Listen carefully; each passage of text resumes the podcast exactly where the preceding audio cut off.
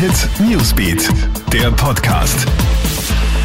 Hi, ich bin Smelly Tüchler mit einem News Update. Ja, die ganze Welt blickt heute gespannt nach Washington. Es ist offiziell, Donald Trump ist Geschichte und Joe Biden zum 46. Präsidenten der Vereinigten Staaten vereidigt.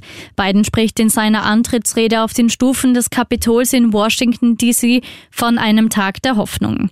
Geschichte schreibt auch Vizepräsidentin Kamala Harris, denn sie ist die erste Frau in diesem Amt. In seiner Antrittsrede ruft Joe Biden zur Einheit und Versöhnung auf. Er möchte das Land neu ordnen und ein Präsident für alle sein, auch für diejenigen, die nicht gewählt hätten. Viel Arbeit steht an. Biden spricht mehrere Themen an, so etwa das Coronavirus, das er als Jahrhundertvirus bezeichnet. Auch gegen die Diskriminierung von Schwarzen werde er vorgehen. Am Ende seiner Rede sagt Biden, dass er die Verfassung und die Demokratie schützen werde.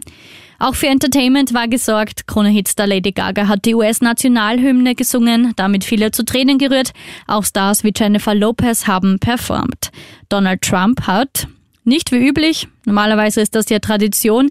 Nicht an der Zeremonie teilgenommen. Er hat Washington ein paar Stunden zuvor mit Ex-First Lady Melania Trump verlassen. Auf Bidens Angelobung folgen Glückwünsche aus aller Welt. Auch Bundeskanzler Sebastian Kurz schreibt einen Tweet und verweist auf die starke Partnerschaft zwischen Europa und den USA. Und damit noch ein kurzer Blick nach Europa. Heute ist es im Zentrum von Madrid zu einer schweren Explosion gekommen. Zwei Menschen sollen laut ersten Infos gestorben sein, weitere verletzt ist. Laut Angaben des Bürgermeisters von Madrid hat ein Gasleck die Detonation verursacht. Krone Hit Newsbeat, der Podcast.